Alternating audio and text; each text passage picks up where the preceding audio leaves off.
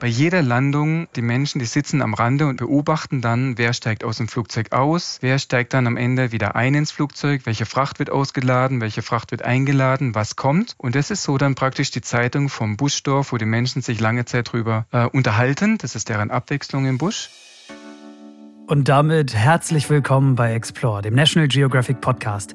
In den kommenden beiden Episoden geht es nach Papua-Neuguinea und damit äh, nicht nur ans andere Ende der Welt, sondern auch mitten hinein in eine manchmal komplett andere Welt. Und die akustische Reiseleitung bei diesem hoffentlich großen Abenteuer, die übernehmen diesmal eure National Geographic Podcast-Redakteure. Ich bin Max Dietrich. Hi zusammen, schön, dass ihr dabei seid. Und ich bin Daniel Lerche. Freue mich sehr auf diese gemeinsame Reise mit euch. Und ähm, an dieser Stelle mal eins kurz vorweg. Also wir bei Explore, speziell Max und ich, wir stehen schon ziemlich auf diese Last Frontier Stücke. Entsprechend groß mhm. ist unsere Vorfreude auch auf die kommenden beiden Folgen. Denn wer Last Frontier will, der ist in Papua-Neuguinea wirklich genau richtig. Ja, mehr geht wahrscheinlich gar nicht äh, in dieser Hinsicht. Wobei das eine äh, das andere eben nicht ausschließt. Ne? Gerade in Papua-Neuguinea, da liegen uralte Traditionen und modernes Leben ja oft extrem dicht beieinander. Was den Menschen im abgeschiedenen Hochland wirklich wichtig ist, warum wir im Westen bis heute geradezu nach Geschichten von unentdeckten Stämmen und archaischen Ritualen lechzen. Und was passiert, wenn ein jugendlicher Papua plötzlich selbst zum Forscher wird und ja, eine Art Selbstethnographie schreibt, die Antworten auf diese und viele weitere Fragen gibt es diesmal bei Explore. Die überwältigenden Landschaften Papua-Neuguineas regelmäßig aus der Vogelperspektive betrachten, ein Privileg der Vögel. Und der Buschpiloten. Die sind für die abgelegenen Regionen im Landesinneren oft die einzige Verbindung zur Außenwelt. Und mit einem von ihnen haben wir gesprochen. Unter anderem über seine tägliche Arbeit und ihre speziellen Risiken, über Nächte im Busch, über emotionale Ausnahmesituationen und über die Gewissheit, etwas Sinnvolles zu tun. Und ganz nebenbei erfahrt ihr dann noch, was einen Flug im Busch zu einem wirklich guten Flug macht. Also, es ist angerichtet, Themenmonat Papua-Neuguinea, Folge 1, Land und Leute. Geschichten aus dem Hochland und der Buschpilot. Darum geht's also diesmal. Schön, dass ihr dabei seid.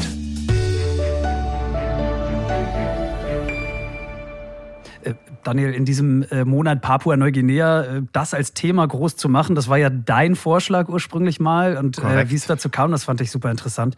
Ähm, vielleicht magst du es nochmal schnell erzählen, was der Auslöser war, also warum du unbedingt auf diesen Inselstaat wolltest nach Ozeanien mit uns allen. Also der Auslöser war eigentlich ein Zeitungsartikel, da ging es um äh, Port Moresby, die Hauptstadt von Papua-Neuguinea. Muss eine ziemlich krasse Stadt voller Gegensätze sein, nach allem, was ich so gelesen habe. Aber was mich wirklich getriggert hat, ähm, das war der folgende Satz, mhm. nämlich Port Moresby ist wahrscheinlich die einzige Hauptstadt der Welt, die keine Straße mit dem Rest des Landes verbindet. Okay. Und ähm, als ich das gelesen habe, da dachte ich mir wirklich, okay, äh, die Hauptstadt getrennt vom Rest des Landes, das klingt ja äh, schon total skurril. Ja, mindestens skurril, eigentlich unvorstellbar, ja. ne? dass die Hauptstadt ja wie so eine Insel im Grunde in diesem genau. Land zu sein scheint.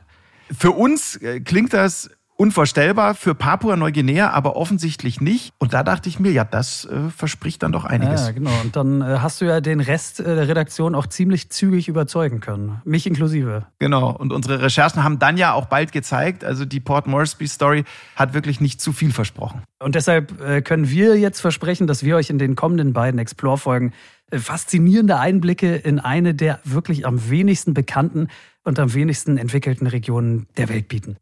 Ich würde vorschlagen, wir fangen mal an mit den 60 Sekunden. Das gibt immer einen guten ersten hm, Überblick. Genau, machen wir so. Guter Plan, dann mal los. Das Wichtigste über Papua-Neuguinea in nur einer Minute. Papua-Neuguinea liegt in Ozeanien, östlich von Indonesien und nördlich von Australien. Der Inselstaat ist um gut ein Drittel größer als Deutschland, hat aber nur 9 Millionen Einwohner und Einwohnerinnen, von denen nicht mal 15 Prozent in Städten leben. Ein Großteil der Menschen siedelt bis heute in den schwer zugänglichen Tälern im Landesinneren. Viele kamen erst Mitte des letzten Jahrhunderts mit der Außenwelt in Kontakt. Auch dank der langen Isolation ist Papua-Neuguinea heute das Land mit der größten Sprachenvielfalt der Welt. Ende des 19. Jahrhunderts wurde auch das heutige Papua-Neuguinea kolonialisiert. Ein großer Teil war bis zum Beginn des Ersten Weltkrieges deutsche Kolonie. Dass die Nationalflagge in Schwarz-Rot-Gold gehalten ist, hat mit der deutschen Vergangenheit aber nichts zu tun. Seit 1975 ist Papua-Neuguinea unabhängig. Die parlamentarische Monarchie ist Teil, und das wissen viele nicht, des Commonwealth. Also Staatsoberhaupt ist Königin Elisabeth II. Trotz zahlreicher Bodenschätze gehört das Land zu den ärmsten der Welt. Korruption und Kriminalität sind weit verbreitet. Im Human Development Index der Vereinten Nationen belegt Papua-Neuguinea aktuell Platz 155 von 189. So viel von und zu Papua-Neuguinea in 60 Sekunden. Ähm, Max, mal abgesehen davon, dass die Rahmenbedingungen es ja aktuell auch kaum zulassen würden, ähm, nach allem, was wir jetzt bisher so gehört haben, kannst du dir vorstellen, Papua-Neuguinea mal zu bereisen? Uff. Ähm, also grundsätzlich reizt mich das Land natürlich schon. Also ich meine, die Vielfalt, mhm. die Gegensätze, das Unbekannte, ähm, was wir in den 60 Sekunden jetzt zum Beispiel gar nicht drin hatten, ich beim Recherchieren aber gelesen habe, Papua-Neuguinea verfügt über die reichste Inselflora der Welt, also noch reicher okay. als Madagaskar. Und auch das hatten wir ja schon als Themenmonat und da war schon mhm. richtig was los. Das hat mich schwer beeindruckt. Das ist aber nur die eine Seite der Medaille, glaube ich. Auf der anderen habe ich nämlich auch die Reise- und Sicherheitshinweise des Auswärtigen Amtes zu Papua-Neuguinea gelesen. Mhm. Und also insbesondere Kriminalität, das ist da schon wirklich ein großes ja. Thema. Ja, das stimmt, habe ich auch gelesen. Ich fasse mal zusammen, so Gedächtnisprotokollmäßig. Ähm, also für Ausländer, speziell für Frauen, besteht in, einfach in vielen, vielen Regionen außerhalb bewachter Anlagen und insbesondere alleine und nach Anbruch der Dunkelheit erhöhte bis große Gefahr. Also ja, muss man schon aufpassen. Wobei, und das gilt jetzt halt auch nicht nur für Papua-Neuguinea, mit diesen Sicherheitshinweisen ist es halt immer so ein bisschen, finde ich zumindest, wie mit den Beipackzetteln bei manchen Medikamenten. Ja, also von wegen, wenn man die im Detail liest, dann will man lieber gar nicht erst hin, ne? Ja, genau. Ähm, okay. Wobei ja. natürlich, das muss ich schon sagen, also ich kann natürlich trotzdem total nachvollziehen und finde es auch richtig, dass man sich über sowas Gedanken macht, bevor man eine Reise antritt. Gut, aber die gute Nachricht diesbezüglich ist ja auch für alle, die das Fernweh nach Papua-Neuguinea quält, die aber aus welchen Gründen auch immer nicht reisen können oder wollen. Mhm. Äh, da haben wir mit unserem Podcast, glaube ich, auch ein ein heilsames Placebo. Natürlich auch für alle anderen. Ne? Die dürfen ja. auch gerne zuhören und sich inspirieren lassen. Ich würde sagen, das ist jetzt auch ähm, genau der richtige Zeitpunkt, um voll einzusteigen ins Thema Papua-Neuguinea. Und das tun wir wie gewohnt mit unseren Top 3, drei Fakten über Papua-Neuguinea, die euch wahrscheinlich und hoffentlich völlig neu sind. Fakt 1. Muscheln als Moneten. Euro, hm. Dollar, Yen, äh, alles Währungen, die man kennt, aber polierte Muscheln als Zahlungsmittel für die Tolai, eine indigene Volksgruppe in Papua-Neuguinea. Ganz normal. Tabu heißen diese kleinen ovalen Muscheln, ähm, die man beim Einkauf auf dem Markt genauso verwenden kann wie zum Beispiel zum Aufladen einer SIM-Karte in lokalen Wechselstuben und äh, sogenannten, Achtung, Muschelbanken, da werden Tabu sogar in Bargeld getauscht. Und umgekehrt natürlich, ist klar. Ähm, das Muschelgeld ist bis heute fester Bestandteil des Alltags, hat aber auch eine große kulturelle, eine große spirituelle Bedeutung äh, für die Tolai. Krass. Also ist schon abgefahren, oder? Mhm. Muss man sich einfach nur mal vor Augen führen. Du lädst die SIM-Karte deines Smartphones mit Muschelgeld. Das, das dachte das ich mir, dass schon, dir das gefällt, ja. Ja, aber nein, aber das ist doch ein super Beispiel für diese krassen Gegensätze des, dieses Landes, ja. Mhm. Also die Moderne hier und die Vergangenheit dort. Also das ist genau, schon was absolut. ganz Besonderes. Ja. Das Muschelgeld, ähm, das hat also dann den Sprung in die Moderne geschafft. Von kürzerer Dauer war das, was ich jetzt hier für euch habe, nämlich in Fakt 2. Wiege des Kokovorismus. Hilf mir, äh, Daniel, Wiege, Wiege des was? Kokovo und wie ging es weiter? Kokovorismus. Aha, ähm, habe ich noch nie das gehört. ist eine Ernährungsweise, bei der man sich ausschließlich von Kokosnüssen ernährt. Okay, also der Name ist Programm tatsächlich. Das Wort genau. Kokos steckt ja schon und, drin. Okay, erzähl. Und erfunden hat den Kokovorismus der deutsche Aussteiger August Engelhardt und zwar nicht gestern, sondern Engelhardt gründete 1902 seinen sogenannten Sonnenorden und zwar auf dem kleinen Eiland Kabakon, das zu Papua-Neuguinea gehört. Die Grundprinzipien des Sonnenordens, die Sonne verehren und ausschließlich Kokosnüsse essen. Und zum Lohn versprach Engelhardt potenziellen Mitstreiter nicht weniger als die Unsterblichkeit. Und mhm. tatsächlich folgten einige Jünger, die sogenannten Kokovoren, dem Ruf in die Südsee. Lange blieb dann aber niemand. Malaria, Mangelernährung, interne Spannungen brachten dem Sonnenorden ein ziemlich schnelles Ende. Nur August Engelhardt, der glaubte bis zum Schluss an die Kraft der Kokosnuss, bis er dann eben 1919 auf Cabocon starb. Mag ein bisschen zynisch sein, man mag es mir vergeben, mhm. aber er hat ja sozusagen selbst eigentlich den Gegenbeweis zu seiner These von der Unsterblichkeit angetreten, ne? Oder? Ja, so muss man das dann, so muss man es dann wohl sehen. Absolut nichts zu schmunzeln gibt es bei unserem Fakt 3. Mittelalterlicher Irrglaube.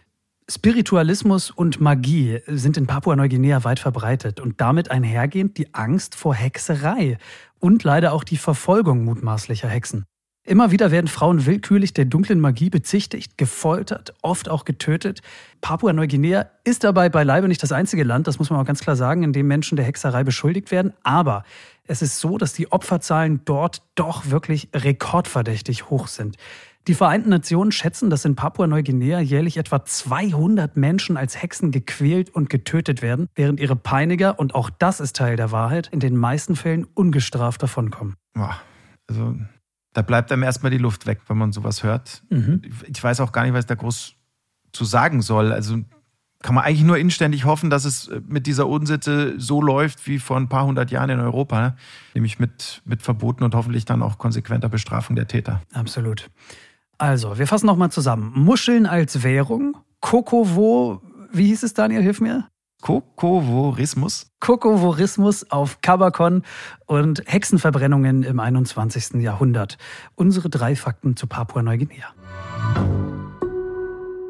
Ja, und damit ist es dann auch schon Zeit für unser erstes Hauptthema in dieser Explore-Folge. Von sprachlicher Vielfalt hatten wir es ja schon kurz, von Stämmen, die erst Mitte des letzten Jahrhunderts mit der Außenwelt in Kontakt getreten sind, auch. Ja, wenn man dann noch hört, dass es je nach Quelle zwischen 700 und 1000 verschiedene Volksgruppen gibt, also ich denke, da wird ganz schnell klar, wenn es um Papua-Neuguinea geht, da ist es quasi Pflicht, ja, das Land mal aus ethnologischem Blickwinkel zu betrachten. Da kommst du ja gar nicht drum rum. Wir haben uns an die Arbeit Arbeit gemacht und dabei sind wir dann auf eine sehr besondere Geschichte gestoßen. Genau, nämlich auf die eines Jungen aus Papua-Neuguinea, der das Thema einfach mal in die eigenen Hände genommen hat.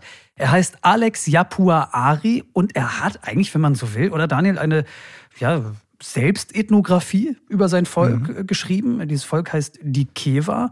Genauso kann man es eigentlich zusammenfassen, oder? Genau. Unter dem Titel Storybook Pairundu, also frei übersetzt ungefähr Geschichten aus Pairundu, hat diese Erzählungen der deutsche Ethnologe Holger Jebens zusammengefasst und als Buch herausgegeben. Mein Name ist Holger Jebens. Ich arbeite am Frobenius-Institut an der Frankfurter Goethe-Universität. Ich bin äh, Professor für Ethnologie und habe seit 1990 in verschiedenen Gegenden von Papua-Neuguinea Feldforschung durchgeführt und habe mich eben auf diese Region spezialisiert und habe da verschiedene Monographien und auch Sammelbände vorgelegt. Mit Holger Jebens haben wir dann natürlich nicht nur über Alexia Puhaari und sein Storybook Pairundu gesprochen, sondern selbstverständlich auch äh, über das Leben der Menschen in Papua-Neuguinea. Max, an dieser Stelle müssen wir mal ganz ehrlich sein. Nach unseren ersten Recherchen zum Thema dachten wir ja, viele Menschen im Landesinneren leben auch heute noch wie in ja, sehr grauen Vorzeiten. So das will. kam aber auch nicht von ungefähr, müssen wir fairerweise einräumen an dieser Stelle, weil genau das wird in sehr vielen Presseberichten ja auch immer noch gerne durchaus so suggeriert. Ne? Stimmt, fairerweise für uns müssen wir das so sagen. Ne? Ja. Das hat Professor Jebens dann aber erstmal für uns richtig eingeordnet. Ja, leben wir in grauer Vorzeit. Man könnte sogar sagen, leben wir in der Steinzeit. Also auch dieses Wort Steinzeit äh, taucht häufiger auf. Und äh, das ist natürlich einerseits nicht ganz unrichtig, weil äh, diese Kulturen in Papua-Neuguinea eigentlich bis zum Beginn der westlichen Beeinflussung tatsächlich keine Metallverarbeitung kannten, also es tatsächlich nur Steinwerkzeuge üblich waren. Auf der anderen Seite ist es aber auch hochproblematisch, weil es so ein bisschen den Eindruck erweckt, die Menschen würden in einer anderen Zeit leben, als wir selbst, also als seien sie keine Zeitgenossen. Ne? Als, als, und das äh, vergrößert ja in gewisser Weise die Distanz zwischen ihnen und uns, äh, um es mal so zu sagen. Und meine Erfahrung ist halt äh, doch eher die der Gemeinsamkeiten und der, der Ähnlichkeiten. Dass wir auf Sie aufmerksam geworden sind, das hat mit einem dieser Menschen zu tun, nämlich mit Alex Yapua Ari. Er hat das Storybook Pairundu geschrieben und Sie sind der Herausgeber äh, dieses Buches. Erzählen Sie uns bitte mal, was es genau mit äh, Alex Yapua Ari und mit seinem Buch auf sich hat. Ja, das fing an, als ich das erste Mal äh, eine Feldforschung im, im Bergland von Papua-Neuguinea in einem kleinen, weit abgelegenen Dorf durchgeführt habe. Und der Alex war damals so ein junger Mann oder Knabe, vielleicht so 12, 13, äh, und der hatte sich zur Verfügung gestellt, äh, mir zu helfen, Feuerholz sammeln, Wasser holen, äh, beim Übersetzen helfen, sozusagen als der Hauptassistent. Und eines Tages, als ich äh, in dieses in mein Haus Häuschen äh, kam, sah ich plötzlich, wie der Alex mit einem alten Mann zusammensitzt, ein Papier, Blatt Papier auf den Knien und Notizen macht, während der alte Mann was erzählt. Und mir war das, äh, ich war total überrascht. Ich hatte plötzlich das Gefühl, ich gucke wie in so einen Spiegel. Der einheimische Ethnologe sitzt dort und nimmt Sachen auf und ich war ganz, dachte, was passiert jetzt hier? Und habe ihn dann, den Alex dann später gefragt und der sagte, ja, ich habe mal gesehen, dass du mit den Leuten zusammensitzt und was aufschreibst. Und da habe ich gedacht, ich guck mal, das, ob ich das nicht auch kann. Das müsste ich doch auch können können. Und dann habe ich das gar nicht weiter verfolgt, auch nicht weiter darüber nachgedacht. Aber als dann nach einem Jahr diese meine erste Feldforschung zu Ende ging, äh, hat Alex mir so einen Stapel mit, ja, ich glaube so rund 200 Seiten gegeben und hat gesagt, hier, das habe ich alles aufgeschrieben, äh, das kannst du jetzt mitnehmen. Und beim späteren Besuch und beim noch einen späteren Besuch äh, hat er dann irgendwie die Idee entwickelt, äh, das könnte man doch, da könnte man doch mal ein Buch draus machen. Dann erscheint das in einem Verlag und dann kann ich irgendwann mal, äh, werde ich dann eingeladen und dann komme ich vielleicht mal sogar in unsere Hauptstadt von Papua-Neuguinea oder wer weiß, vielleicht sogar nach Europa, nach Deutschland und dann kann ich da rumreisen und kann da Vorträge halten und aus dem Buch vorlesen. Ne? Und ich habe natürlich damals gedacht, äh, naja, das ist äh, ein Traum vom kleinen Jungen, das ist vollkommen unmöglich. Ne? Der, hat, der hat vielleicht nur zwei, drei Schulklassen besucht. Ne? Niemand aus dem Dorf war jemals in der, in der, in der Landeshauptstadt, geschweige denn in Übersee.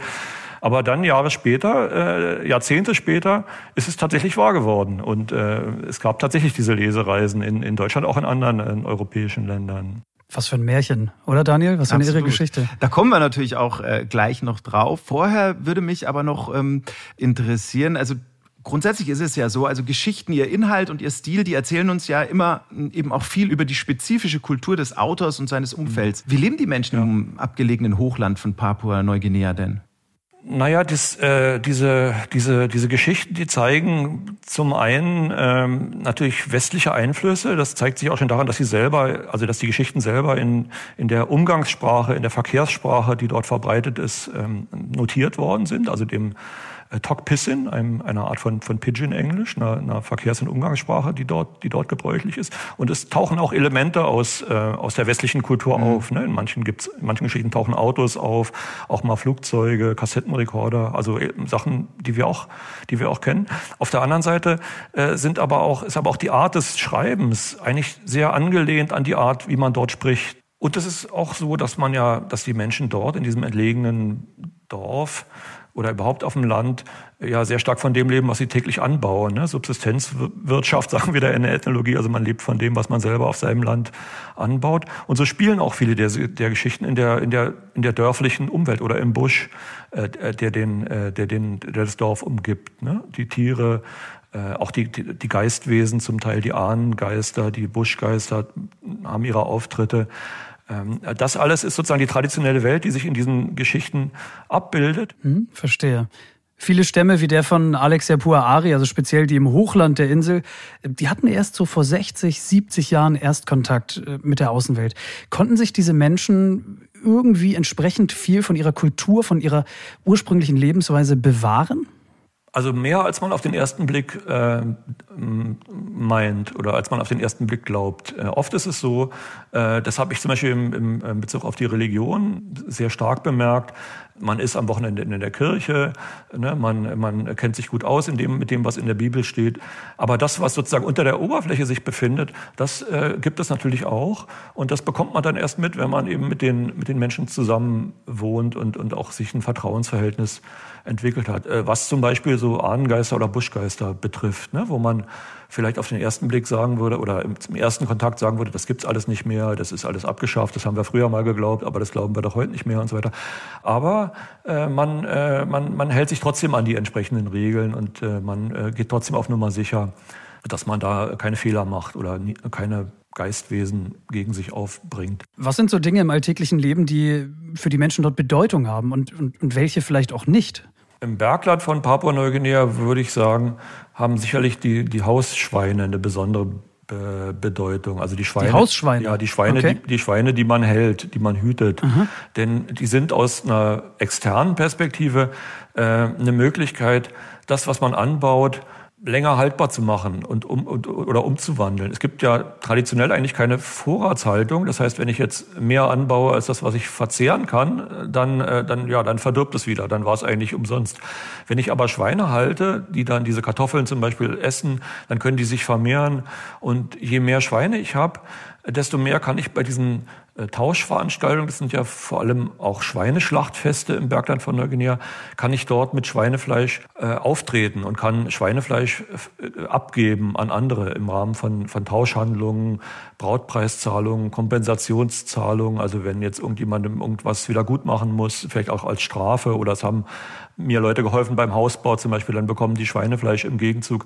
Und äh, die, die großen Männer, die einflussreichen Männer, also die Big Men, wie wir da in der Ethnologie sagen, das sind die, die eben viel geben bei solchen Tauschveranstaltungen. Ne? Das ist das, wie man sich andere Leute verpflichtet. Das ist das, wie man Einfluss erwirbt. Also ein äh, Big Man ist jetzt nicht jemand, der, äh, wir würden vielleicht sagen, ein großes Auto hat oder teure Klamotten anhat oder äh, ja eben viel hat, sondern es ist jemand, der viel gegeben hat bei den letzten Tauschveranstaltungen. Ne? Die, also wenn Sie in so ein Dorf kommen, Sie sehen eigentlich nicht an der Kleidung, äh, wer jetzt hier was zu sagen hat ne? oder wer jetzt hier der große Mann ist, sondern das wird erst deutlich, wie die Leute sprechen, äh, wie sie sich zueinander verhalten und so weiter und so fort. Also wer äh, viel gibt, wer das schafft, sich selber viele andere zu verpflichten, der ist ein einflussreicher Mann. Und das erreicht man, indem man äh, ja viel produziert und viele Schweine halten kann, die man dann eben ja, schlachten und weitergeben kann.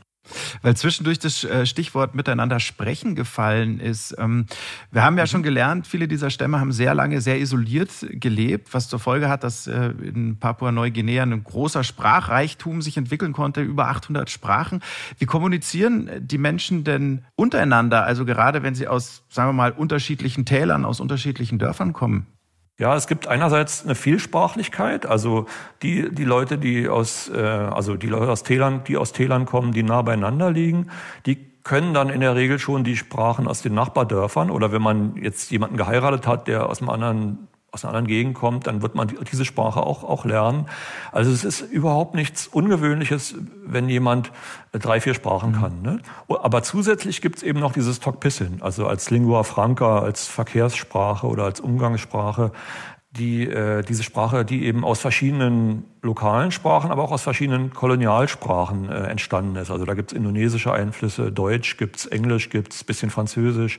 Das hat sich so zusammengesetzt und äh, ja, das hat man, war zu Anfang so eine Art von Pidgin-Sprache als Verkehrssprache. Aber inzwischen, also ich glaube, in der Linguistik äh, spricht, man, spricht man da von, von einer Kreolsprache, weil es eben inzwischen auch in den Städten gerade auch Leute gibt, die mit Tok-Bissin als Muttersprache aufwachsen. Mhm. Also für die das dann die erste Sprache ist, die sie die sie lernen. Insofern hat sich das schon einen Schritt weiterentwickelt und da gibt es inzwischen auch Filme und Bücher, Literatur hm, auf Tokpissin. Und es ist tatsächlich ja eine ganz eigene Sprache und äh, Sie können mit jemandem Tokpissin sprechen. Es, äh, es, hört sich vielleicht zunächst Englisch an, aber es kann dann ein Engländer oder ein US-Amerikaner daneben sitzen und der versteht kein Wort. Ja. Oder versteht nur ein paar Worte, aber weiß nicht, worüber gesprochen wird, ne? weil es eben schon, schon was Eigenes ist. Ja. Wenn man zu Papua-Neuguinea recherchiert, dann liest man viel über fortschreitende Modernisierung, über Smartphones, äh, haben Sie auch angesprochen, aber auch über Dating-Plattformen, also Dinge, die auch für uns einfach alltäglich sind. Aber hm, auf ja. der anderen Seite liest man eben auch immer noch über Dinge wie Hexenverbrennungen und brutale Stammeskriege. Gehören diese Sachen ja. auch wirklich weiter äh, zum Alltag, speziell im Landesinneren? Ja, würde ich durchaus, würde ich durchaus sagen. Es gibt eben hier beides nebeneinander und das ist ja auch äh, ist ja auch mit etwas, was es vielleicht für den westlichen Besucher oder für den Ethnologen im Besonderen so faszinierend macht, dass man so völlig unterschiedliche, äh, völlig unverbunden, äh, scheinbar unverbunden nebeneinander stehen kann. Ne? Also man kann vielleicht äh, relativ viel Schulbildung genossen haben, ne? man kann schon mal in der Hauptstadt gewesen sein, mit dem Flugzeug geflogen sein, ein Handy haben, Computer haben, äh, aber trotzdem kann man überzeugt sein, dass es Hexerei gibt. Ne? Oder trotzdem kann man überzeugt sein, dass es Ahnen und, und, und Buschgeister gibt und trotzdem kann man sich an, an Auseinandersetzungen beteiligen, die vielleicht ihre Wurzeln in der traditionellen, in den traditionellen Stammeskriegen haben. Ne? Das das eine schließt das andere nicht aus. Das scheinbar völlig Gegensätzliche kann scheinbar völlig unverbunden nebeneinander stehen. Die Tourismusbehörde des Landes hat, immer, hat äh, lange Zeit diesen Spruch, diesen Slogan gehabt, Land of the Unexpected. Äh, ne? Und, und das ist wirklich ein Land, wo das wirklich zutrifft. Also es ist wirklich das Land des, ja, des Unerwarteten und des Überraschenden in, in, in mehrfacher Hinsicht. Aber diesbezüglich hat man ja auch immer so ein bisschen das Gefühl, also wir gerade im Westen blicken dann ähm, auf Länder wie Papua, Neuguinea eben auch mit so einer gewissen mit so einer gewissen Sensationsgier, ja. Also wir ja. lechzen so nach mhm. diesen Geschichten von unentdeckten Völkern mhm. und Stämmen und ihren, ja. zumindest aus unserer Wahrnehmung, eben sehr archaischen Traditionen. Lassen Sie uns mal den Perspektivwechsel diesbezüglich wagen. Was sagt das denn über uns? Naja, es sagt äh, denke ich auf jeden Fall, dass es so etwas, äh, dass es so eine Sehnsucht gibt, ne? oder, oder so ein Bedürfnis. Also, ja, man könnte vielleicht den Begriff der Ursprungssehnsucht hier verwenden. Also, dass es doch noch Leute geben möge, die so sind, wie wir ganz früher einmal waren. Ja, das ist ja auch schon in dem Begriff Steinzeit äh, mit drin. Ne? Also das, das, äh, wir haben ja mal in der Steinzeit gelebt und diese Menschen leben heute noch in der Steinzeit. Und also die Leute sind heute so, wie wir ganz früher einmal waren. Das ist vielleicht so ein Bedürfnis, mit der eigenen, noch von irgendwelcher historischen Schuld unbelasteten Vergangenheit äh, in, in Verbindung zu treten. Ne? Also das Reine, das Ursprüngliche, die edlen Wilden, die noch äh, im Einklang mit der Natur leben, die noch von den äh, Übeln der Zivilisation überhaupt nicht befleckt sind, die könnten wir dort antreffen. Also dieses Bedürfnis gibt's und das wird wohl auch der Grund sein, warum ja zum Beispiel auf Arte alle paar Jahre mal Dokumentationen gezeigt werden, wo Leute auftauchen, von denen es heißt, die hätten noch gar nie Weiße gesehen und würden jetzt zum ersten Mal in Gestalt dieser französischen Abenteurer Weiße sehen. Ja bei der Arbeit mit Alexia Puaari, ähm, da haben Sie nicht nur viele Fragen gestellt, sondern äh, da wurden die Rollen auch mal umgekehrt. Äh, Sie haben auch viele gestellt bekommen. Ja. Ähm, spätestens als er Sie dann tatsächlich äh, in Deutschland besucht hat, in Europa. Ja. Erzählen Sie mal, welche Situationen haben denn bei Herrn Puaari Fragen aufgeworfen, als der hier war? Eigentlich ganz viele. Also es, es, es war dann tatsächlich so in gewisser Weise, dass, dass Alex auch zum Feldforscher wurde. Also ein, ein Feldforscher, aus, also ein Ethnologe aus Papua-Neuguinea kommt nach Deutschland und führt dort Feldforschung durch. Vielleicht ein konkretes Beispiel. Alex und ich, wir gehen durch einen Park und da kommt uns ein Jogger entgegen. Ne? Und dann sagt Alex, was denn mit dem? Äh, dann gesagt, ja, ist ein Jogger, der macht Sport. Ja, wie Sport? Rennt der vor irgendwas weg? Hat der irgendwas geklaut und, und hat jetzt Angst, die Polizei kommt oder will ihn jemand verprügeln oder so? Und dann habe ich gesagt, nee, der macht Sport, der, der denkt, der bleibt gesund und äh, bleibt länger jung und äh, wie gesund. Naja, wenn man regelmäßig rennt, denkt der, wird man weniger krank und äh, auch wenn man dann älter wird, man bleibt trotzdem kräftig und, äh, und äh, ja, der kann den Alter, das Alter so ein bisschen hinausschieben, aufhalten. Mhm, ah ja, hat er dann erstmal genickt und dann äh, sind wir weitergegangen. Dann kam wieder Jogger und dann habe ich gesagt, guck mal, da ist auch äh, einer, der, äh, der jetzt versucht, Krankheiten zu verhindern oder das Alter so ein bisschen aufzuhalten. Und dann hat er abgewunken und hat gesagt, ach, der hat bloß Angst vorm Tod. äh, eigentlich ein neuer Gedanke, aber, aber schönes Bild, ja. Hat auch was für sich, ne? Oder ein Bettler am Straßenrand. Ein Bettler sitzt am Straßenrand und Alex ist vollkommen entsetzt und sagt, was ist denn mit dem? Äh, hat der keine Verwandten? Der muss doch Verwandte haben, die, die sich um ihn kümmern. Also äh, Väter, Onkel, äh, Großeltern vielleicht, die ihn zu sich nehmen. Oder dass ihn, wenn er schon tatsächlich niemanden hat, dass sie ihn vielleicht adoptieren. Das hat ihn sehr entsetzt. Also da hat er gesagt, das wäre mit Recht gesagt, das wäre bei uns unmöglich, also un, undenkbar. Ne? Das, wo alle Leute miteinander ja irgendwie verwandtschaftlich verbunden sind, wo diese Beziehungsnetzwerke jeden äh, erfassen. Ja, in so einer Welt ist das undenkbar. Ne? Schon spannend, ähm, die eigene Gesellschaft auf die Art und Weise mal so gespiegelt zu bekommen, finde ich. Wir wollen jetzt aber nochmal den äh, Blick äh, nach Papua-Neuguinea wenden und mit ähm, Alex Yapuari dann eben zurückkehren in seine Heimat, ins Hochland. Sie hat mir ja im Vorgespräch erzählt und es ist auch schon äh, in unserem Interview jetzt durchgeklungen, äh, dass Spiritualität und Magie bei den Menschen noch eine sehr große Rolle spielen. Wie äußert sich das? Haben Sie da vielleicht auch das eine oder andere konkrete Beispiel? Ja, ein konkretes Beispiel, also ein, eine kleine Begebenheit, bei der mir das besonders deutlich wurde. Äh, wir saßen abends in, in diesem kleinen Haus, in meinem kleinen Haus. Wir sitzen um die Feuerstelle und essen. Ähm, und äh, äh, nach dem Essen äh, ist natürlich die Feuerstelle umgeben von Schalen, von den Kartoffeln, äh, von den von den Lauch, von dem Lauchgemüse, von äh, von von allem von allem Gemüse, was man gegessen hat. Die Überreste liegen da so rum. Und als äh, ordentlicher Deutscher äh, äh, stehe ich dann auf und, und äh, sammle diese ganzen Gemüsereste auf einen Haufen in, mit beiden Händen und äh, will die Tür aufmachen und will mit, die, mit diesen vollen Händen, mit den ganzen Gemüseresten rausgehen und sehe plötzlich, wie mich alle ganz entsetzt angucken und sagen, mach das nicht, äh, bleib hier, mach das morgen früh. Und, äh, und äh, ich dann äh, nicht sofort gehorcht habe, sondern zurückgefragt habe, ja, warum denn? Ich kann es doch jetzt machen, dann stört uns das nicht, dann haben wir es hier schön sauber und so. Nein, macht es lieber morgen. Ja, aber warum denn? Naja, also äh, wir müssen ja nachher noch raus, äh, hier aus dem Haus, und unseren Häusern nach Hause gehen. Und wenn du das jetzt rausschmeißt, dann werden äh, Buschgeister angelockt ne, durch, die, äh, durch, die, durch die Nahrungsmittel, also durch die Reste. Und dann gibt's aber nur Reste, dann sind sie enttäuscht und, und äh, sind hungrig und, und auch noch wütend. Und wenn wir dann rausgehen, dann werden wir vielleicht von denen attackiert und werden dann krank. Und deswegen, das vermeiden wir lieber und deswegen macht es lieber erst morgen. Und das war für mich so ein Moment, wo ich gesehen habe, aha, es sind alles überzeugte Christen, die gehen in die Kirche, kennen sich in der Bibel aus und so weiter und so fort. Aber ähm, es ist doch besser, die Buschgeister nicht zu erzürnen. Ja? Die, die gibt es, gibt es vielleicht und man geht da lieber auf Nummer sicher.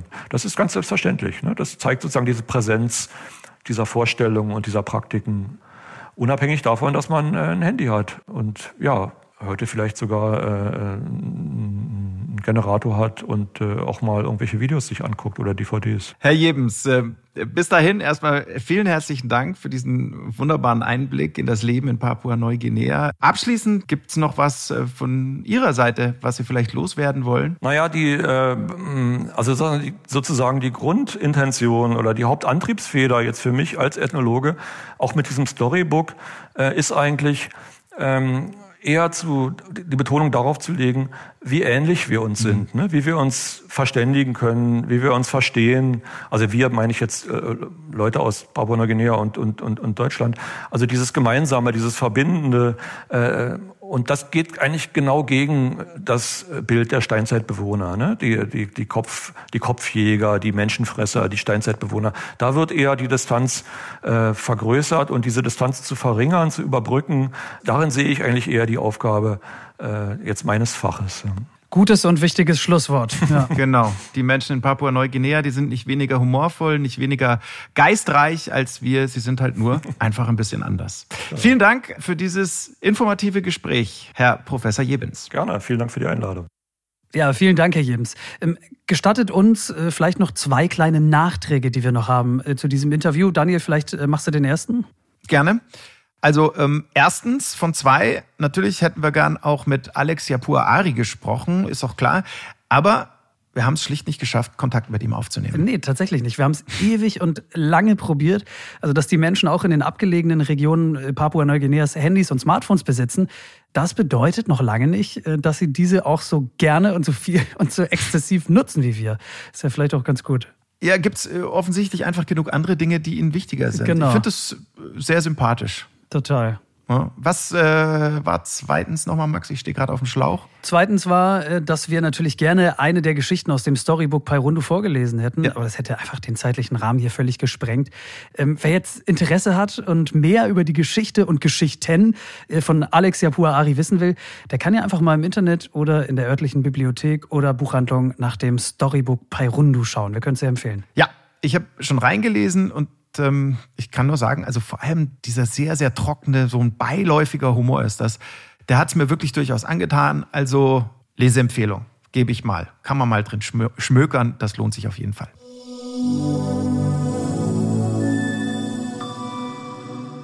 Ihr hört Explore, der National Geographic Podcast, Episode 1, Land und Leute. Wir sind in Papua-Neuguinea und damit, wie wir gerade gehört haben, eigentlich in einer ziemlich anderen Welt. Bis heute lebt ein großer Teil der Bevölkerung von der Außenwelt weitestgehend isoliert. Und genau dieser Umstand, der führt uns jetzt zum zweiten Thema in dieser Folge. Wir heben jetzt nämlich ab. Äh, die Recherche zu diesem Thema war ja ganz deinerseits, Daniel. Ja. Die Vorfreude darauf, äh, dafür äh, ist jetzt ganz meinerseits, unsererseits, hoffe ich, stellvertretend auch für unsere Hörerschaft, nämlich ich echt gespannt, was du da ausgegraben hast. Aber bevor ich mich jetzt hier zu sehr hinreißen lasse, vielleicht erzählst du einmal kurz ein bisschen genauer, worum geht's eigentlich? Haben wir zu Beginn der Folge ja schon mal ganz kurz angeteasert. Es geht um einen genau. Buschpiloten und zwar um Matthias Glass. Er fliegt seit 2007 in Papua-Neuguinea für die Mission Aviation Fellowship, kurz MAF. Die MAF ist ein internationaler christlicher Flugdienst, der Siedlungen an den entlegensten Orten der Welt anfliegt.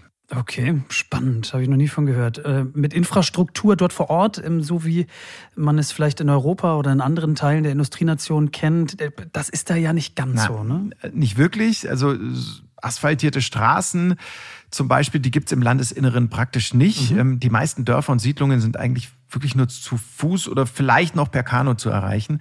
Das heißt also, die Buschpiloten und ihre Maschinen sind wirklich sehr oft die einzige Verbindung zur Außenwelt. Okay, alles klar, verstehe.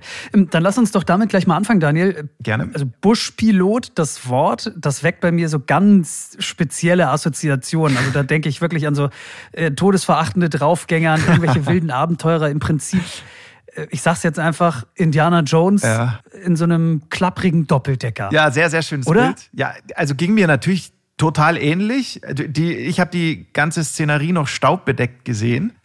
Das hat aber mhm. mit der Realität von Matthias Glass rein gar nichts zu tun.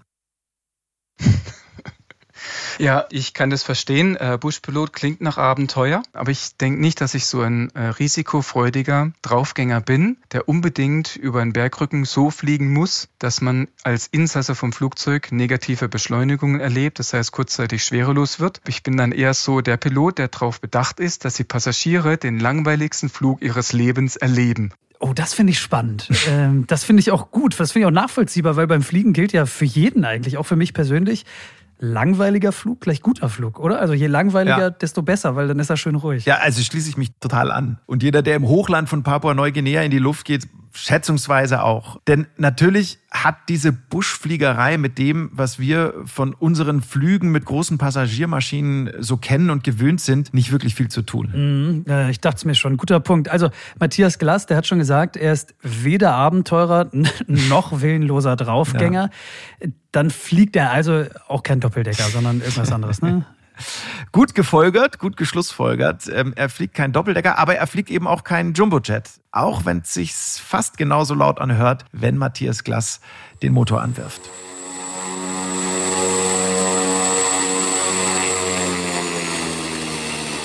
Das ist ein einmotoriges Flugzeug. Ähm, es hat Platz für neun Passagiere. Es hat eine Turbine vorne drin, sehr leistungsstark, 675 PS und kann bis zu 800 bis 1000 Kilo Fracht transportieren. Wir können die ganze Kabine neu konfigurieren, je nachdem, was wir brauchen. Und wir können auch die ganzen Passagiersitze komplett rausschmeißen und können dann im Frachtraum nochmal 600 Kilo bis 800 Kilo an Baumaterial und anderem Material reinladen und das schön verzurren. Okay, das sind also kleine, leistungsstarke Flugzeuge, mit denen da geflogen mhm. wird.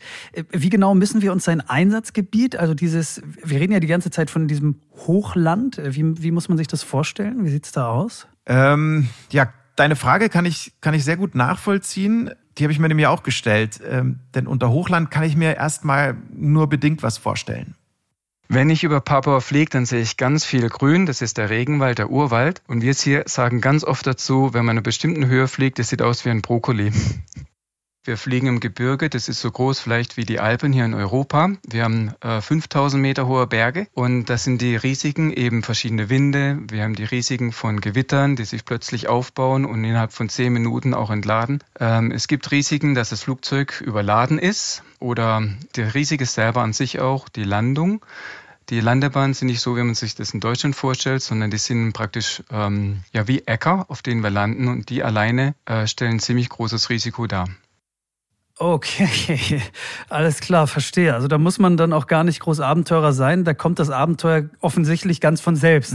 Ja, also schwer berechenbares Wetter, Berge von äh, mehr als 5000 Metern Höhe, außenrum unendliches Grün, ohne Ende Regenwald. Genau, und hier und da mal eine Siedlung mit einer Landebahn direkt in den Dschungel geschlagen. Das hört sich aber schon auch recht äh, riskant an alles, oder? Also das ist kein Job wie jeder andere. Das kann man nun nicht also sagen. Also das mal bestimmt nicht. Ähm, und riskant ist es bis zu einem gewissen Grad sicher auch. Denn die Rahmenbedingungen, die man aus Europa so kennt, die gibt es mitten im Hochlanddschungel halt einfach nicht. Ne? Wie sieht's denn aus mit Landebahnen, vielleicht äh, asphaltierten Landebahnen, ein Tower, eine Flugsicherung oder erübrigt sich diese Frage schon ja, völlig? Die Frage erübrigt sich. Ähm, mhm. Es gibt andere Dinge, die wichtig sind. I gave myself a lot of space today. 6300, speed is coming, only 8. So klingt das, wenn Matthias Glass mit irgendwelchen anderen Buschpiloten oder der Basis in Kontakt ist. Mhm. Und das ist natürlich extrem wichtig, dass man immer weiß, was ist los, wer ist wo unterwegs, gibt es irgendwelche Neuigkeiten vielleicht auch zu den Landebahnen ähm, oder zu den Dörfern, die man anfliegt. Und klar, natürlich haben Matthias Glass und seine Kollegen im Laufe der Jahre noch zusätzliche Regeln zur Erhöhung der Sicherheit entwickelt. Sie fliegen zum Beispiel nicht nachts oder in der Dämmerung. Ja, macht Sinn. Ähm, was was gibt es da sonst noch so auf der Checkliste? Was ist ganz wichtig noch so beim, beim Buschfliegen? Also ganz wichtig, das hat er wirklich ein paar Mal betont, Landebahnen werden grundsätzlich erstmal überflogen und aus der Luft inspiziert bevor man okay. dann auch äh, wirklich landet und dort aufsetzt. Ähm, da wird gecheckt, gibt es Pfützen, die irgendwie das Bremsen erschweren könnten? Sind neue Schlaglöcher entstanden, seit man das letzte Mal da waren? Ah, okay. Wird die mhm. Landebahn gerade mal wieder als Fußballplatz zweckentfremdet? Kommt wohl auch immer wieder vor. Also auf solche Dinge wird da beim Überflug dann eben geachtet.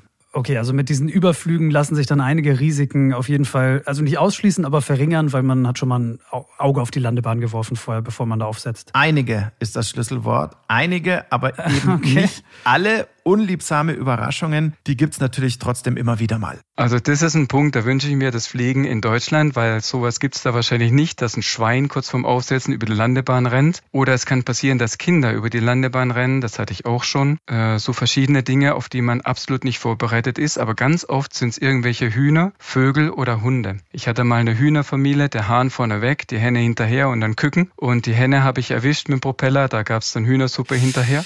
Eieiei, oh war ja. Also Vogel, Vogelschlag nennt man das ja in der Fliegerei, glaube ich, mhm. wenn ich da nicht völlig schief gewickelt bin. Das, das mag natürlich tragisch sein für das Huhn, aber ich sag mal so, also solange es nur Hühnersuppe oder vielleicht mal Schweinebraten gibt und da nicht irgendein schlimmer Unfall passiert, also das, das, das geht ja dann noch, ne? Ja, und also bisher sind Matthias Glass auch ähm, keine größeren Unfälle passiert. Ähm, ich klopfe mal hier auf Holz, ja. fest auf Holz dass das auch genauso bleibt. Interessant in diesem Zusammenhang ist äh, vielleicht noch, dass die Landebahnen kategorisiert sind von A bis D. Mhm. Jetzt führst du mich so ein bisschen aufs Glatteis. Was bedeutet das? Ist das irgendeine eine, eine Einordnung? Ja, Wie, kannst du dir leicht herleiten eigentlich. Also A, wahrscheinlich am, am besten in Stand die Landebahn, am einfachsten zu landen. D, genau.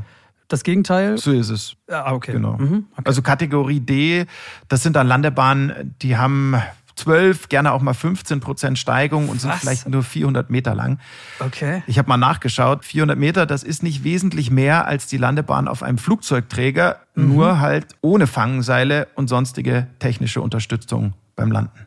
Piloten, die bei uns anfangen, die kommen schon mit einer Berufspilotenlizenz. Die haben teilweise schon mehr als 1000 Stunden Erfahrung. Die wissen, wie man so ein Ding fliegt. Aber die Gebirgsfliegerei ist nun mal anders. Und wir machen da ganz speziell für solche Piloten eine Einführung, die dauert Minimum zwei Monate. Dann sind die Piloten an einem Punkt, wo sie das Flugzeug fliegen und beherrschen können. Das ist unsere, unser Cessna Caravan, sage ich mal. Und haben auch den Einblick von unserem Flugbetrieb. Was sind die Funkfrequenzen, die man verwenden muss? Welche Papierarbeiten müssen wir erledigen? Und wo sind die Risiken? Dann darf der Pilot auf den einfachen Landeplätzen, das sind die Klasse A Landeplätzen, das erste Mal alleine losfliegen mit Passagieren und Fracht an Bord. Und es dauert dann teilweise ein Jahr, bis dann die Nachfolgeschulung kommt für die schwierigeren Landeplätze. Also Daniel, wenn man das hört, ja, mhm. also da denke ich, da wird schon sehr deutlich, Matthias Glass und seine Kollegen, das sind alles absolute Vollprofis, ja. Also so wirkt es auf mich. Die wissen ganz genau, äh, worauf es da beim Fliegen ankommt in so einer ja. sehr besonderen Umgebung. Absolut. Das habe ich während des Interviews auch ganz deutlich gespürt. Also da sitzt ein ein ganz zentrierter, ein sehr ausgeglichener Mensch. Ähm, wenn er einen anderen Job hätte, dann würde man wahrscheinlich sagen, er ist sehr down to earth. ja, okay. Gut, äh, finde ich auch. Ähm, wirkt auf jeden Fall so. Wenn man ihm so zuhört, da, da schwingt so was Besonnenes mit, ja. äh, schätze ich. Das ist ja auch das, was man sich als Passagier von Piloten immer wünscht. Brauchst ich zumindest. Job, ne? Versucht man ja dann auch im Flugzeug, wenn man mal in Urlaub fliegt, immer schon so ein bisschen rauszuhören, wenn der eine Durchsage macht. Wie ist der so drauf? Ähm, ich würde, glaube ich, halbwegs bedenkenlos in sein Flugzeug steigen. Daniel, selbst wenn ich wüsste, ja. dass uns eine Landebahn-Kategorie, was war das schlechteste? D, ne? Kategorie D, D erwartet, ja. Ja, das Schwerste. Ähm, erwartet. Danke für dieses Stichwort. Äh, für mich die perfekte Überleitung. Ähm, Schweine und Hühner sind nämlich beim Stichwort erwarten zum Glück die Ausnahme. Jedes Mal, wenn ich lande, ist da eine Menschenmenge, das ganze Dorf kommt zusammen. Die Menschen, die sitzen am Rande und beobachten dann, wer steigt aus dem Flugzeug aus, wer steigt dann am Ende wieder ein ins Flugzeug, welche Fracht wird ausgeladen, welche Fracht wird eingeladen, was kommt. Und das ist so dann praktisch die Zeitung vom Buschdorf, wo die Menschen sich lange Zeit drüber äh, unterhalten. Das ist deren Abwechslung im Busch. Und ich freue mich dann auch darauf, weil teilweise über die Jahre kenne ich die Leute schon persönlich. Boah, äh, spannend, oder? Ich habe so tolle Bilder gerade im Kopf von so herzlichen Empfangskomitees dort. Ja, da kann ich dir dann ähm, zu deinen Bildern noch die Töne liefern. Ähm, ja, gerne. So hört sich das an, wenn Matthias Glas landet.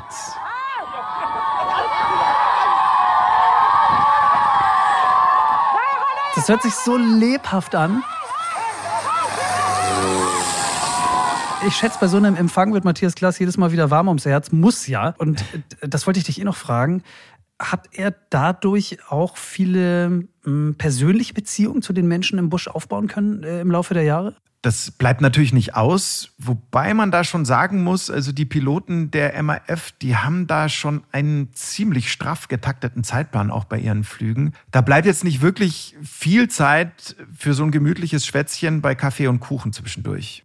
Was wir jeden Tag machen, ist eigentlich ein sehr strukturierter Flugbetrieb, der organisiert ist. Und dann haben wir meistens am Tag so äh, eine Strecke, wo wir fünf bis acht oder teilweise auch zehn Landungen machen. Das sind dann kürzere Flüge, im Durchschnitt 25 Minuten. Und dann fliegen wir wie so ein Busfahrer praktisch von einer Station zur anderen und dann steigen Passagiere aus, neue kommen mit dazu und dann fliegen wir weiter. Manchmal steigen nur Passagiere aus oder wir laden nur Fracht aus und dann kommt jemand Neues mit dazu. Das ist ganz, ganz oft unsere Mission, dass wir dann so, ein, so fünf bis sechs Dörfer anfliegen und dann Passagiere ein- und ausladen. Aha, okay. Das heißt, die Piloten machen da im Prinzip so ein, ja, wie willst du es nennen? Village Hopping oder so? Ja, genau. Village Shopping ist gut und die Passagiere machen dann sozusagen Hop-on, Hop-off. Ja, genau. Also es klingt jetzt alles schon sehr, sehr strukturiert, sehr durchorganisiert. Da fehlt eigentlich mhm. nur noch, ähm, dass da an den Landebahnen irgendwie auch Flugpläne hängen mit fixen Ankunfts- und Abflugzeiten, äh, so wie an der Bushaltestelle bei mir um die Ecke. Ganz so ist es natürlich nicht, ähm, denn im Busch von Papua-Neuguinea gibt es dann halt doch noch ein paar Unwägbarkeiten mehr als bei dir da ähm, unten am Eck in der Freien und Hansestadt Hamburg. Mhm. Und meistens ist es das Wetter, was uns am Boden hält, dass wir morgens starten bei blauem Himmel und wir können jeden Berg klar sehen. Aber so um die Mittagszeit, wenn die Trobensonne auf die Berge scheint, dann stehen da die ersten Wolken und dann schwere Gewitter am Spätnachmittag. Genau zu der Zeit, wo wir eigentlich nach Hause fliegen wollen. Und dann kann es auch passieren, dass wir starten auf unserem letzten Flug zurück zur Heimatbasis und da ist ein schweres Gewitter, wir kommen nicht durch, wir versuchen es hoch, also über die Wolke zu fliegen, wir finden kein Loch, wir versuchen drumherum zu fliegen. Das dauert dann nochmal 50 Kilometer Kilometer mehr und dann 20 Minuten mehr. So viel Sprit haben wir dann auch nicht an Bord. Oder wir versuchen das unten drunter durch, das heißt dann über die Baumwipfel zu fliegen, äh, unter der Wolke von einem Tal zum anderen. Und manchmal passiert es, dass wir dann eben Regelschauer reinkommen, wir sehen nichts mehr und aus Sicherheitsgründen treffen wir die Entscheidung, wir drehen um, wir fliegen wieder dahin zurück, wo wir herkamen. Dann müssen wir da übernachten. Auch sehr spannend. Oh, Oh, das kann ich mir vorstellen. Ähm, was erwartet Ihnen da, wenn man da im Middle of Nowhere übernachten muss? Also zum einen ungefähr diese Geräuschkulisse. Das ist jetzt frühmorgens. Sonst sollte man aber nicht allzu viel Luxus erwarten. Mhm. Ähm, da muss man dann eben mit dem auskommen, was auch den Einheimischen so zur Verfügung steht. Sprich, einfache Hütten und mehr als ein paar Bambusmatten und ein Dach aus Gras ist das dann wirklich nicht. Am nächsten Morgen hat man garantiert irgendwelche Flohbisse oder andere Bisse. Es gibt viel Ungeziefer, Kakerlaken sind nur die harmlosesten davon. Es gibt zum Glück keine großen, giftigen Tiere, aber Schlangen, viele Ratten natürlich und Mäuse und die laufen dann auch rum und man hört die dann auch in der Nacht. Und ähm, dann ist die Frage, wo ist die Toilette? Und im Buschdorf gibt es meistens nur ein Loch im Boden, eine Bambusmatte drumherum, ein bisschen Dach darüber und ein Brett. Die nächste Frage ist, wo kriegt man was zum Essen her? Viele der Einheimischen sind sehr gastfreundlich. Dann machen die ein bisschen Reis, vielleicht gibt es auch noch ein Huhn und dann wird ein Gericht über dem offenen Feuer gekocht und das ist dann auch meistens die schönste Zeit. Papua-Neuguinesen, das sind eine Beziehungskultur. Die verarbeiten ihren Tag meistens am Abend, wenn sie als Familie am Feuer zusammensitzen. Und da kann man mit den Menschen am allerbesten reden. Also Daniel, jetzt mal ehrlich, ja, legen wir mal die Karten hm. auf den Tisch. Mehr geht doch fast nicht, oder? Also für so einen Abend am Lagerfeuer mit den Einheimischen. Ja. Ich glaube, ich würde da auch so eine Nacht in der Hütte irgendwie in Kauf nehmen und die Flohstiche. Also das stelle ich mir so spannend vor. Schließe ich mich an. Gehe auch schwer davon aus, dass solche Momente auch für Matthias Glass noch was ganz Besonderes sind. Obwohl er schon so viele Jahre in Papua-Neuguinea fliegt und das Land ja schon ziemlich gut kennt. Mhm. Nach allem, was wir jetzt äh, so gehört haben, das klingt ja. für mich schon nach einem da muss man immer aufpassen mit dem Wort, äh, aber es ist schon eine Art Traumjob, den er da hat, glaube ich. Also er tut was Sinnvolles, ja. Also er schaut mhm. über den Tellerrand, er hat keinen 0815-Beruf, fester angestellt ist er auch noch. Ja, also es hört sich schon alles ziemlich, ja, beneidenswert an. Äh, aber wie in jedem Beruf hat natürlich auch der des Buschpiloten seine, sagen wir mal, schwierigeren Seiten. Ähm, Matthias hat mir in diesem Zusammenhang erzählt, dass er physisch fit sein muss, also dass das extrem wichtig ist. Klar, mhm. hohe Luftfeuchtigkeit, Temperaturen um die 40 Grad, das stellt einen schon vor besondere Anforderungen. Ja, vor allem, weil es mit dem Fliegen ja offenbar da auch nicht ganz getan ist. Ne? Da hängt ja noch ein bisschen mehr dran. Genau, die MAF-Piloten, die müssen auch beim B- und Entladen helfen. Mhm. Die müssen dafür sorgen, dass die Fracht richtig verstaut ist und so weiter und so fort. Also da gibt's nicht eine riesen Crew ähm, dahinter, sondern da ist der Pilot zuständig. Also da ist immer reichlich zu tun. Okay, das wollte ich eh noch fragen. Mhm. Was transportieren die da eigentlich? Also Matthias und seine Kollegen, was haben die, was haben die da dabei hauptsächlich im Flugzeug? Also hauptsächlich gibt es nicht. Die transportieren eigentlich alles. Äh, Passagiere natürlich, ja, Grundnahrungsmittel, Reis, Öl, Zucker, Salz, solche Sachen. Aus dem Busch bringen sie oft säckeweise Kaffee mit. Ähm, in den Busch wird oft geflogen, Baumaterial, da dann wirklich auch so die ganze Palette bis hin zur, zur Regenrinne, hat er mir erzählt. Mhm. Technisches Gerät natürlich, da gibt's eigentlich nichts, was Matthias Glas nicht schon transportiert hätte. Und sehr, sehr häufig sind auch Krankentransporte. Weil im Busch die ärztliche Versorgung wahrscheinlich einfach nicht gut ist, oder? Es gibt sie im Prinzip einfach nicht. Matthias Glas hat gesagt, also ihre Flugzeuge sind im Prinzip sowas wie die Krankenwagen des Hochlandes und entsprechend schwierig und emotional kann es dann eben auch manchmal werden.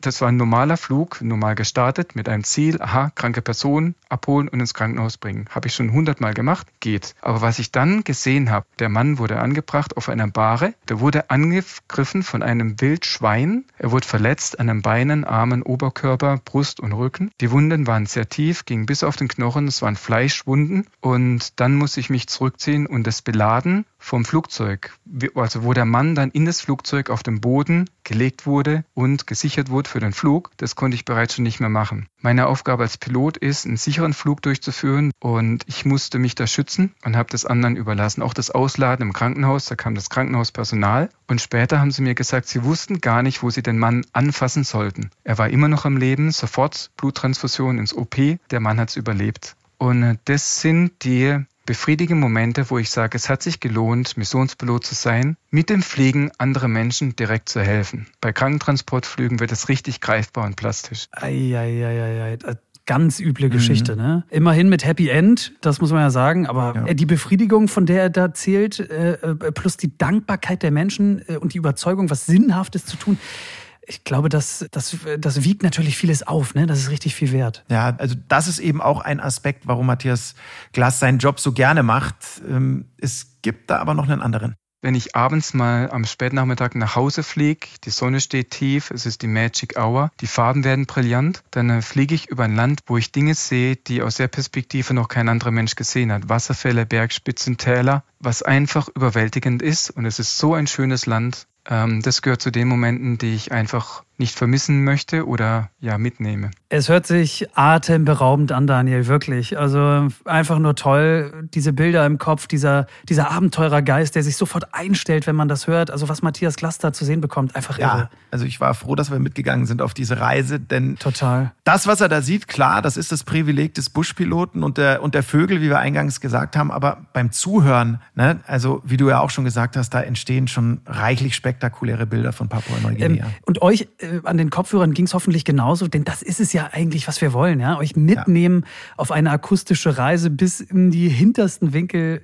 dieses Planeten und wenn es eben Papua-Neuguinea ist. Danke übrigens an dieser Stelle mal an Matthias Glass für diesen kleinen Rundflug über das Hochland von Papua-Neuguinea. Ja, danke auch von mir. Richtest du ihm aus, bitte. Das war, das war super. Echt, echt spannend, ganz toll. Wird übermittelt. Ähm, und ich würde sagen, Max, dann heben wir jetzt auch mit Matthias Glass gemeinsam wieder ab und machen uns mal auf den Heimweg.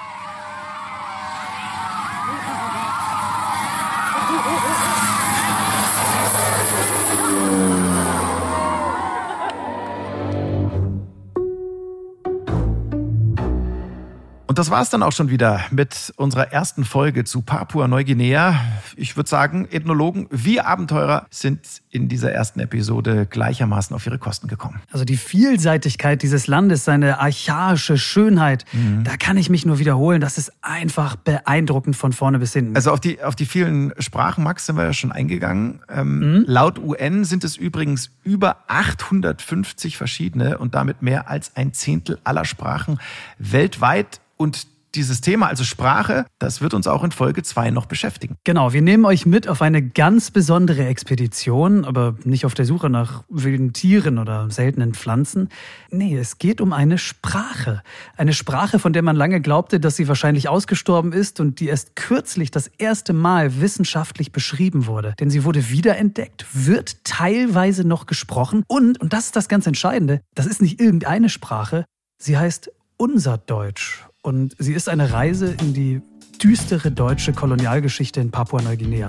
Eine wirklich packende Story, das und mehr in Folge 2. Dann alles zum Überthema Wissenschaft und Natur. Freuen wir uns sehr. Hört sich großartig an. Mit Folge 1 sind wir jetzt am Ende angekommen. Für euch nur noch der Hinweis, eure Fragen, eure Kritik, vielleicht habt ihr auch Themenideen. Gerne, immer her damit. Freuen wir uns total.